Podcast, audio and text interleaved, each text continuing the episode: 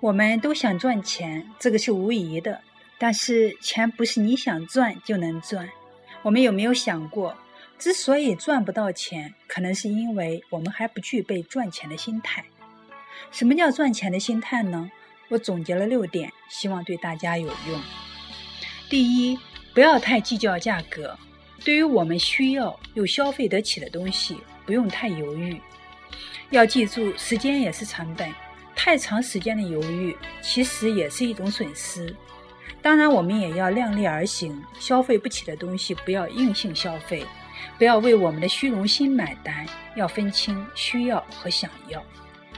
第二，东西买了以后就不要后悔，不管价格高低，把价格放到一边，要最大限度的发挥这个东西的价值。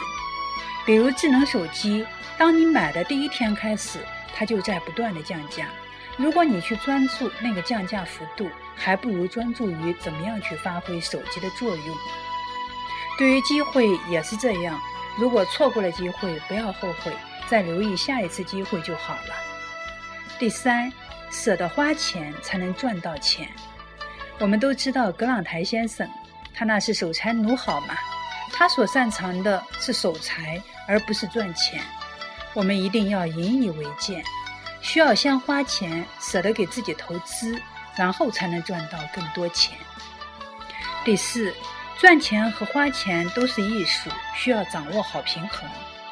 我们都知道，人人都想要堂堂正正的站着赚钱。那么，到底怎么样才能达到？我们需要不断去探索。而花钱层面，你是花在物质层面，还是精神层面？是花在投资上，还是一味消耗？这个意义是不一样的。